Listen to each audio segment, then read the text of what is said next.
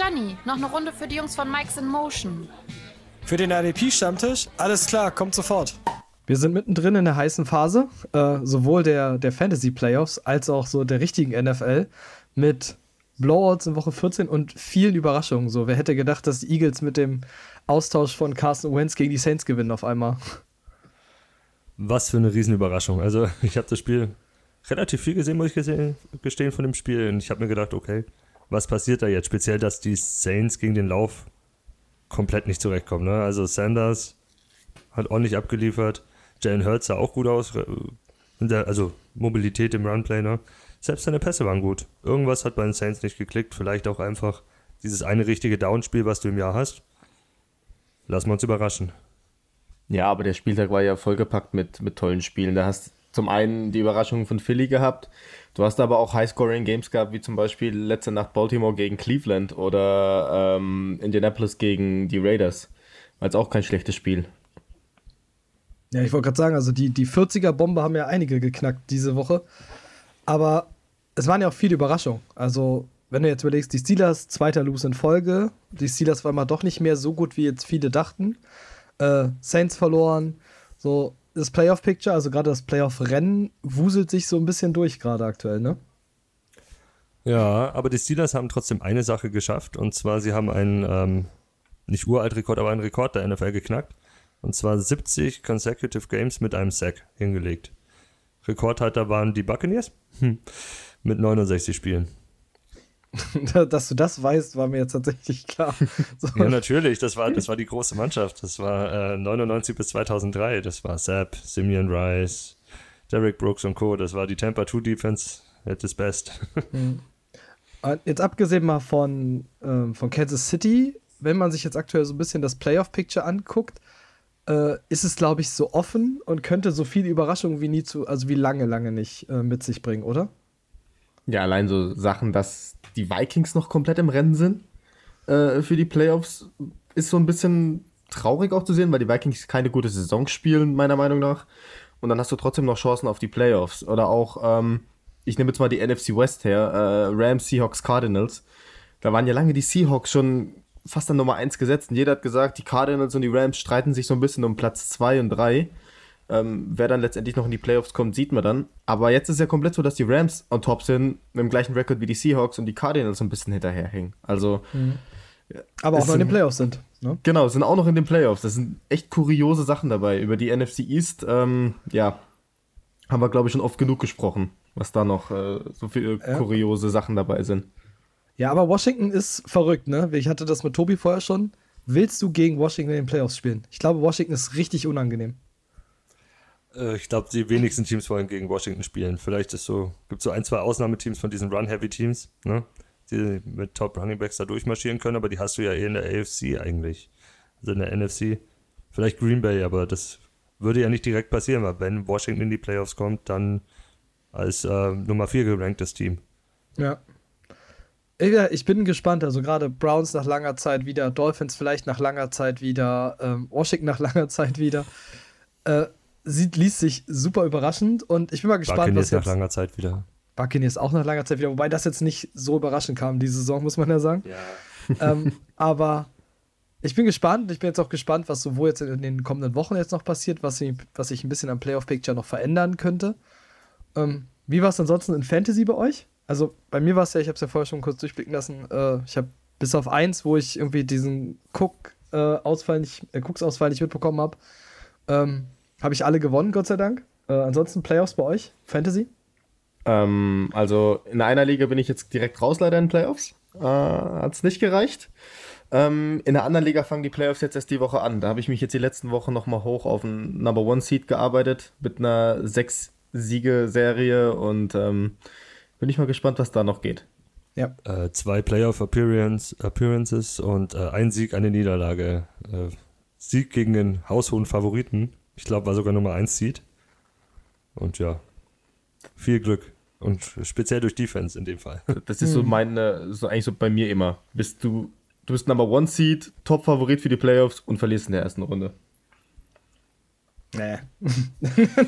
nee, aber wenn ich, wenn ich One-Seed bin, dann habe ich meistens so ein starkes Team, dass ich äh, das wirklich gut gewinne. Aber ähm, Kann jedem passieren. Shoutout an Hermann in der 32er. Das ist mein Genau. Down-Spiel dann immer, genau das erste Playoff-Spiel. Äh, In dem Sinne, wir hoffen aber, äh, herzlich willkommen an unsere Hörer und wir hoffen, dass bei euch die erste Runde der Playoffs besser lief als jetzt zum Beispiel bei Tobi. Ähm, damit ihr kommende Woche, falls ihr weitergekommen seid, auch kommende Woche eure Defense wieder perfekt aufstellen könnt, ähm, haben wir wieder so ein bisschen Matchup-Preview, beziehungsweise ähm, welche Matchups geben so die besten IDP-Punkte oder könnten die besten IDP-Punkte-Lieferanten sein. Und wir starten wieder ganz vorne wie üblich bei den, bei den Big Guys und gehen direkt zu einem der, der Teams, die aktuell in den Playoffs sind, ne? mit äh, Miami gegen New England. Ja, da geht es noch um einiges, auch für New England. Die wollen ja ihre Serie auch nicht reißen lassen eigentlich, irgendwie sich noch in die Playoffs reinmogeln. Müssten, glaube ich, alles dafür gewinnen, also speziell natürlich das Spiel gegen Miami. Und äh, da trifft die Nummer 6 auf äh, die Nummer 9 der zugelassenen Punkte für die Liner. Also da ist ordentlich Upside da auf beiden Seiten, speziell weil es eher Tackle-heavy ist. Das heißt, du kannst dann mit so einer Steady Baseline arbeiten. New England lässt 131 Tackle zu, weiß ja jeder viel Running Game, auch über Cam Newton. Falls er spielt, weiß man da was? Haben die vor, was zu ändern? Aktuell noch nicht. Also Genau. aktuell weiß ich noch nichts darüber. Bel äh, Belichick hat gesagt, Cam ist weiterhin ähm, Starting Quarterback. Ja gut, also kann man sich auf Läufe freuen und ähm, gegen eine Viererfront, da sind ja die Defensive Ends dann auch eher mit eingebunden. Gegen den Pass, äh, gegen den Lauf. Ja, da ist bestimmt ordentlich was drin für Ogba, für Lawson und auch ähm, für Wilkins. Falls du Defensive Tackle spielst in deiner Liga, ist Christian Wilkins so ein, so ein favorable Target von mir. Im ersten Matchup gegen New England 13 Punkte gemacht. Das war aber Woche 1 gut, aber ja, da ist, da ist ordentlich, ordentlich was zu holen mit ihm bestimmt. Auf jeden Fall. Wen man da auf jeden Fall noch erwähnen muss, ist, glaube ich, Calvin Neu, so der ja eine abstruse Saison spielt, irgendwie jetzt bei Miami. Kennt New England, hat im ersten Spiel gegen New England auch in unserem Scoring über 20 Punkte gemacht. Äh, also es wird halt viel mit Druck auf, äh, auf Cam Newton gehen. Und ich bin mal gespannt, ob Miami seine Serie fortsetzt, dass sie äh, ein Turnover in jedem Spiel forcieren. Die Serie ist auch echt der Hammer, finde ich, dieses Jahr von Miami. Also Miami ist eh so ein Team, was viele, glaube ich, überrascht. Ähm, hätte man nicht erwartet, dass sie jetzt, ich glaube, 8 und 6 stehen sie gerade. Ähm, Äh, 8 und 5. 8 und 5? Ja, 8 und 5, genau. Dass sie so gut erstens dastehen und dass sie zweitens noch im Playoffs-Rennen sind. Haben, glaube ich, die wenigsten erwartet, dass es jetzt schon direkt so funktioniert, auch mit dem Wechsel dann von Fitzy auf Tour. Ähm, aber die Defense ist aktuell einfach sehr, sehr gut und gefällt mir auch sehr gut, vor allem mit dem Druck, den sie Richtung Quarterback ausüben können.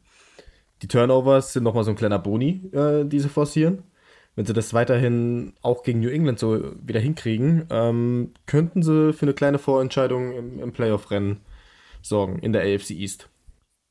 Ähm, ja, auf Se- Seiten von New England, auch wenn das Matchup für sie gut ausschaut, das Problem ist bei New England die Rotation. Die rotieren in der D-Line sehr, sehr stark vorne. Ne? Also du hast da keinen, der die konstanten Punkte mitbringt. Wenn, würde ich halt auf, auf Guy oder Dietrich Rice Jr. gehen, weil die die Snap-Zahlen sehen, die sehen über 70% der Snaps.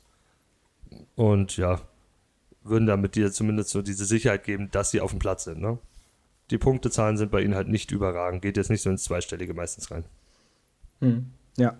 Ja, und hinzu kommt halt noch, dass äh, New England halt natürlich auch die zweitmeisten Tackles für Linebacker erlaubt. Also das heißt, gerade wer in der Tackle-Heavy-Liga für Linebacker spielt, wir sind jetzt noch bei D-Line, aber ist das gleiche Matchup.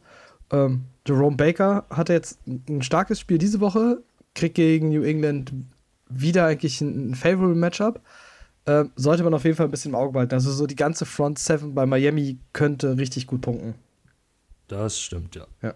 Dann kommen wir zum zweiten. Äh, das könnte wieder so, wieder so ein Spiel, was eindeutiger nicht sein könnte. Äh, Pittsburgh gegen Cincinnati. So, starke Defense gegen schlechteste O-Line. Äh, es könnte heftig werden. Ja, Big Play Alert bis zum geht nicht mehr auf Seiten von Pittsburgh-Spielern. Ne? Also ob jetzt die D-Line, die Linebacker, wir wissen es alle und auch im Defensive Back Michael natürlich, der in Blitzpakete mit eingebunden wird. Da ist immer was möglich. Cincinnati hat 26,5 Sacks zugelassen, zwei Interceptions und vier Forced Fumbles, allein für die D-Liner. Dann kommen ja noch, kommen ja dann noch hier die Linebacker dazu. Ich meine, da sind sie ja extra klasse. Und so mein Sleeper-Tipp dafür ist äh, Alex Highsmith, weil der ist ähm, Defensive End, äh, gelistet teilweise bei Fantracks, auch auf anderen Plattformen, spielt aber Linebacker, spielt Outside Linebacker bei denen aktuell bei Pittsburgh. Das heißt, der liefert dir Linebacker Punkte für eine Defensive End Po- ähm, Position. Ist ja was, was man gerne mitnimmt. Ja, auf, auf jeden Fall. Aber ich sehe nicht nur zum Beispiel jetzt die, die D-Line stark. ich würde dann auch mal Richtung Defensive Backs schauen, weil wenn Brandon Allen viel Druck von vorne bekommt und nochmal versucht, das Ding wegzuwerfen, dann können so Leute wie Mike Hilton, Minka Fitzpatrick, Terrell Edmonds sehr gut davon profitieren, weil die Bengals halt auch die Nummer 3 sind der Liga ähm, für Punkte gegen Defensive Backs. Ähm, die drei Jungs könnten das ein oder andere Big Play eventuell kreieren, Interception äh, äh dadurch abfangen und ähm, ja, die können es auch freuen. Mhm. Also wir erwarten viele Pittsburgh IDP-Punkte, das glaube ich kann man so festhalten, oder? So all over the board. Wie fast jede Woche eigentlich, ne? Ja. Ja, ja, eigentlich, was heißt, nicht nur bei Pittsburgh jede Woche, bei gegen Cincinnati ist es ja so, so ein Ding, was sich so durchzieht. Wenn man jetzt sagt, so, man weiß, Teams spielen gegen die Eagles, die Eagles äh, haben einfach, geben die meisten Sex ab, wobei sich das jetzt ein bisschen mit, mit Hertz Gott sei Dank verändert hat. Ähm, Cincy stellt eine der schlechtesten O-Lines, ist Druck all over the board. So, das sind ja so Sachen, die ziehen sich ja jetzt so langsam so ein bisschen auch durch unsere Folgen. Ne, das ist ja jetzt dann nothing new mehr. Ähm, Richtig. Ja. Dann schließen wir mal äh, die Defensive Line mit Tampa Bay gegen Atlanta. Und ich, ich lasse Tobi jetzt einfach reden, weil Tampa Bay Atlanta ist, glaube ich, kannst du am besten das ganze Matchup sezieren. Ja, Big Play Alert, die zweite. Wieder das gleiche. Ähm, Atlanta lässt 21,5 Sacks für die D-Line zu, vier Forced Fumbles und das ist halt Gebiet von, von uns. Ne? Also das ist JPP, Shaq Barrett Gebiet, auch wenn die jetzt Outside Linebacker sind. JPP kannst aber in manchen, ähm, auf manchen Plattformen als D-Liner stellen. Ich weiß aus Erfahrung selber bei NFL.com ist er D-Liner. Ja, das, das spricht für sie erst recht, weil auf Seiten Atlantas noch ein Tackle und ein Starting Guard als questionable sind für das Spiel. Ja, weil wenn dann bei einer sowieso nicht so soliden äh, O-Line noch zwei ausfallen, zwei Starter, öffne Tür und Tor. Und auf Defensive Tackle hast du dieses Jahr, also Career Year, schon gefühlt von Damakon Su. Der bringt nochmal extrem viele Punkte. Jetzt gegen Minnesota 23, gegen Atlanta könnte es auch was werden. Mhm. Ja, also gerade, wie gesagt, Shaq Barrett und Dings, ähm, für die Leute, die zum Beispiel auf Sleeper spielen, ich glaube, auf Sleeper ist sogar Shaq Barrett Defensive Liner gelistet. Also die Sleeper ist da ein bisschen variabler, was diese Outside-Linebacker-Position angeht. Ähm, das heißt, die, die können halt auch so gelistet sein. Also schaut euch an, wie das in eurer Liga halt dann einfach designt ist. Gut, dann sind wir bei der Defensive Line schon durch. Ging ja ratzi-fatzi. Ähm, Gehen wir zu Linebacker und auch da ein dauerhafter ein Stammgast, äh, das Washington Football Team gegen die Seattle Seahawks, übrigens aktuell beide auch in den Playoffs. Äh, Washington gibt die meisten Punkte an Linebacker ab und jetzt kommen halt, gut, Bobby Wagner wirst du halt sowieso stellen. Ähm, KJ Wright als Weakside Linebacker ist ein ganz, ganz heißer Tipp, oder dürfte ein ganz, ganz heißer Tipp sein. Spielt im Schnitt die, also spielt er die zweitmeisten Snaps mit 70 bis 75 Prozent und ist kein Linebacker selbst, aber gut, Jamal Adams spielt ja da, wo sonst Linebacker spielen. Ähm, hat jetzt auch den Rekord für Safety Sacks gesammelt, übrigens gegen die Jets. Mhm. Ja, ja. es, es, es, tat ein bisschen weh. Es tat ein bisschen weh, zuzuschauen. Ich hab's aber auch gesehen, umgekehrt was Lustiges. Ich fand es umgekehrt cool, dass Marcus May ähm, mehr Interceptions dieses Jahr gefangen hat als Jamal Adams in seiner gesamten Karriere. Das ist auch schön, ja.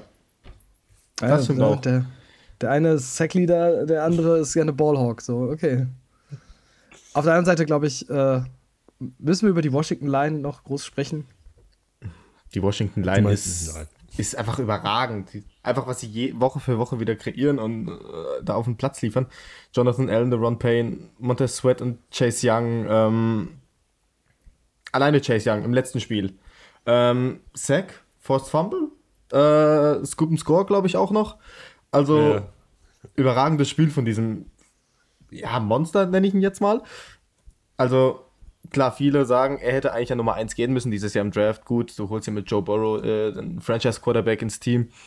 Aber Chase Young ist ein Beast und diese ganze D-Line der, der, des Washington Football Teams ähm, macht einen sehr, sehr guten Job und sorgt auch dafür, dass Washington ähm, Leader der NFC East ist.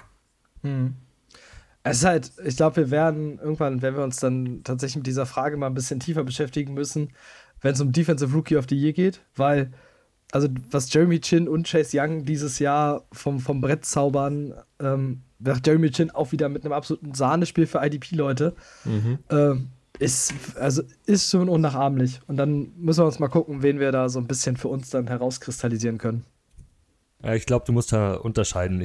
Fantasy-technisch wird Chin, glaube ich, die Nummer 1 sein, weil Chase Young einfach auch durch Verletzungen und ein bisschen, so am Anfang hatte so zwar ein paar Spiele zwischendurch, wo er ein bisschen inkonstant war, aber in echt glaube ich, dass jetzt an diesem polarisierenden Namen und dem Spielstil von Chase Young wenig vorbeigehen wird. Ich glaube auch die First Round wird ein bisschen wirken. Also ja, das, das ist ne, das ist ja dieses First Round gegen Third Rounder und ich glaube, dass dann die, die First Round auch so diesen, diesen Ausschlag geben könnte. Aber wir werden sehen. Ansonsten, ne, Seahawks geben die drittmeisten Defensive Line Sacks ab. Jetzt kommt natürlich das Team, das über die Defensive Line halt einfach profitiert und kommt. Äh, heißt, wer nicht Washington-Spieler sowieso aufstellt, sollte das in jedem Fall tun. Und ist dann auf jeden Fall auf Defensive Line gut besetzt, würde ich sagen. Und auch noch ein Fun Fact zu dem Spiel. Das könnte äh, Wildcard-Runde sein, ne? Genau dieses Matchup. Stimmt. Weil Top Wildcard-Team spielt gegen den schlechtesten Division-Sieger. Das wird, werden in dem Fall die Washington Redskins, glaube ich, äh, das Football-Team, sorry. Cut. Ja, rausschneiden. Nein. ah, dass ich sowas sage. Ja, aber es könnte wirklich wieder dazu kommen. Also es kann sein, dass wir das in drei Wochen dann wiedersehen. Ja, da habe ich auch schon was gelesen, ob man äh, überhaupt ähm, die NFC West gewinnen möchte oder ob man lieber ähm, das Top Wildcard Game dann nimmt, wenn man auf die NFC East trifft. Deswegen. Ja. Aber es ist halt auch das, interessant werden. Ja. Aber es ist halt das Schwierige, was ich ja meinte, ist, willst du wirklich gegen Washington spielen? Denn Washington ist so schwer einzuschätzen. So, du hast jetzt die Niners geschlagen, die jetzt nicht mega gut sind, aber jetzt auch nicht mega Grotte. Ähm, dann hast du die Steelers geschlagen, also einen der, der Playoff-Contender aus der anderen Division. Ähm, Washington ist so ein Achterbahn-Team und wenn du Washington auf einem High erwischst und wenn die Defense ein High hat, dann verlierst du auch ein Playoff-Game gegen Washington. Das ist richtig unangenehm, glaube ich. Das gleiche ist doch mit den Giants. Die Giants haben vier Spiele am Stück gewonnen gehabt nach dieser Tampa-Niederlage bis zum letzten Wochenende. Die sind auch in der Defense speziell viel, viel stärker geworden. Also das ist, ich weiß nicht, ob du die zwei spielen willst. Hm. Ja, genau. Und wir werden es aber sehen. Also man muss ja sagen, so Playoffs sind bald dran. Wir sind ja alle sowieso, ich glaube, schon lange heiß jetzt auf die Playoffs wirklich. Ähm, aber lange wird es ja nicht mehr dauern. Dann gehen wir mal eins weiter nach hinten, gehen wir wieder zu den Linebackern, zu, zu unseren Lieblings-IDP-Positionen, glaube ich fast. Ähm, Im ersten Spiel LA Chargers gegen Las Vegas. Ich bin ein bisschen enttäuscht tatsächlich von, von Corey Littleton dieses Jahr. Aber äh, Chargers sind trotzdem ein gutes Matchup, ne? Für, für Linebacker. Ja, speziell diese Tackle-Baseline, die sie mitliefern. Ne? Viertmeisten Tackles zugelassen mit 185. Ich glaube, der dritte hat 186. Das heißt also, dieser Unterschied von einem macht er jetzt nicht viel. Das ist, es bringt sehr viel mit für Nick Kwiatkowski, speziell auch Niklas Moreau, der zurzeit die meisten Snaps sieht mit 89 Prozent. Und der ist outside, also der ist auch im Pass Rush mit eingebunden, liefert solide Punkte, seit fünf Spielen mit mindestens elf Punkten da kommt ordentlich was bei rum bei ihm. Und er ist nur 29% Owens sogar. Das ist so dieser kleine, den du vielleicht noch auf deinem Waiver findest. Das ist einer der wenigen noch. Hm. Ja, die, ja, Defense, definitiv. die Defense der Raiders ähm, hat sich jetzt auch die letzten Wochen meiner Meinung nach wieder ein bisschen gefestigt. Ähm, macht gute Spiele, vor allem, wie du sagst, Kwiatkowski und Moreau ähm, punkten auch gut fantasy-technisch. Ähm, aber man darf halt auch wirklich wieder nicht diese, D-Line vergessen, ähm, mit um Max Crosby jetzt herum. Vor allem, wenn du gegen die Chargers spielst, die halt die drittmeisten Tackles ähm, abgeben gegen D-Liner. Bringt halt auch nochmal Gefahr mit sich. Unterstützt das Ganze nochmal so ein bisschen äh, auf der Linebacker-Position, dass du vorne noch ein bisschen mehr Druck ausüben kannst, dass das Spiel nicht so einseitig gestaltet wird. Ähm, deswegen die Kombination mittlerweile macht es bei den, macht's mit den Raiders aus, finde ich. Mhm gefestigt gefiel mir, wenn man überlegt, dass die Colts ihnen 44 Punkte gedrückt haben am Wochenende. Aber, aber es sind die Colts. Überleg mal. Ich glaube, ja, ja, alles gut. Äh, Defense-Coordinator haben sie eh schon gefeuert. Nach, also ich glaube, vor dem Coach-Spiel war das schon, ne? mhm. die Woche davor. Oder war es nach dem Coach-Spiel? Nee, war es danach. Danach. War es danach, ja. Defense-Coordinator der Raiders. Das ist unsere, ja, ist die große News in Anführungszeichen. Ja.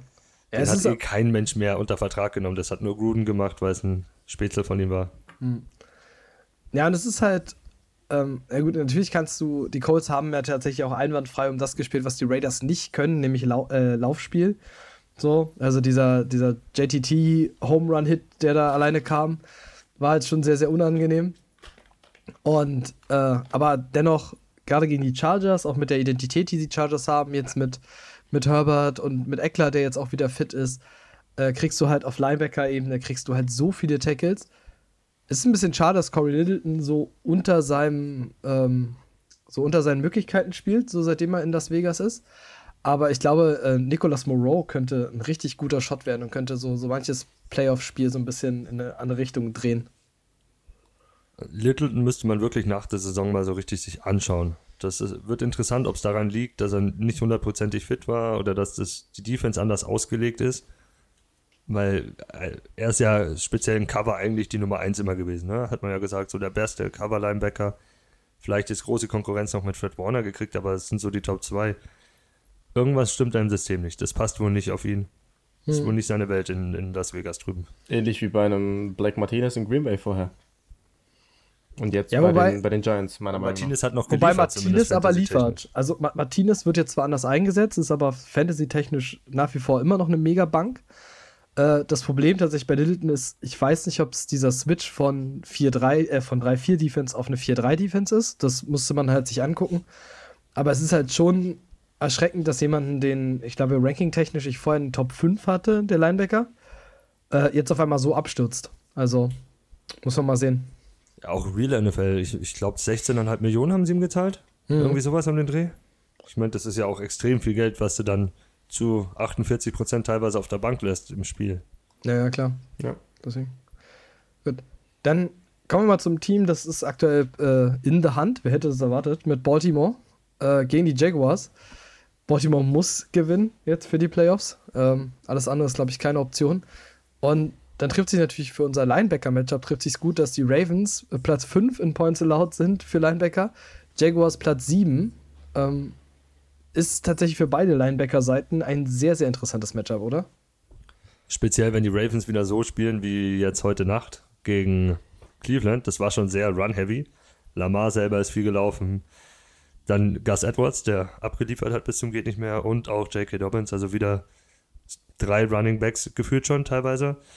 Da ist viel zu holen für die Linebacker auf Jaguars Seite. Ja, allgemein auch Linebacker ähm, von der, auf der Ravens-Seite. Patrick Queen. Ähm, ich glaube, über den Rookie braucht man kein Wort mehr verlieren. Er macht eine Hammer-Saison. Oder wie seht ihr das? Ja, sowohl. Ich finde ein bisschen schade, dass äh, Malik Harrison sich nicht durchsetzen konnte neben ihm. Da spielt er jetzt immer noch LJ Ford.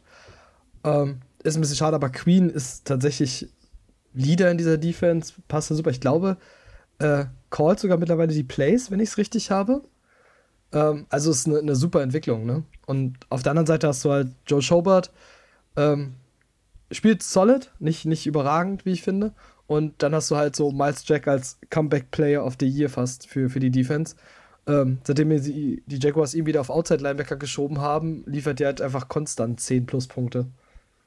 Miles Jack wird wirklich interessant, weil der könnte so dieser, dieser ähm, Quarterback-Spy sein, ne? So, Ja, genau. dass er, dass er Lamar folgt. Also das wird richtig interessant.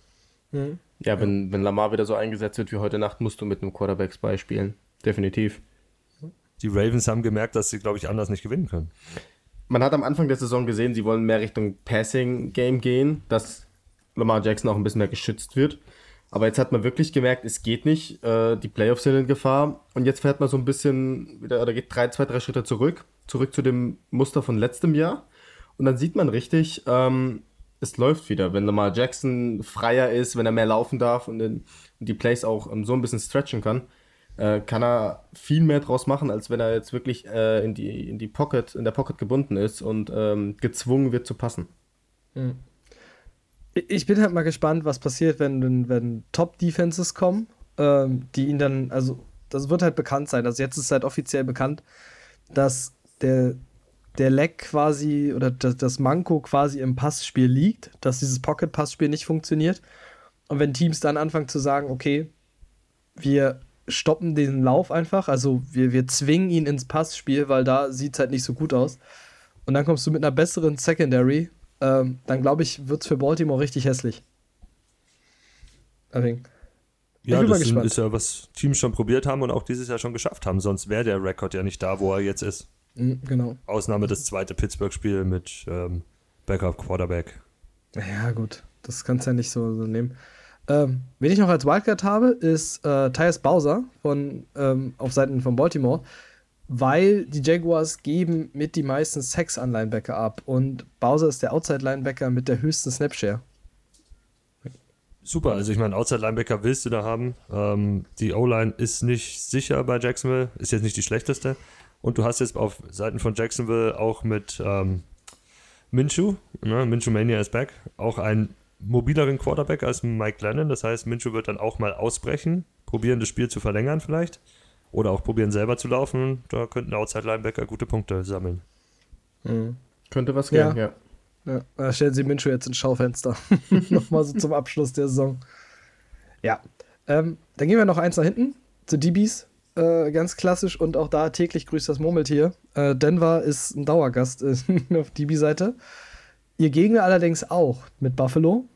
Ne, da spielt nämlich Nummer 5 gegen Nummer 1 in Points Allowed für DBs.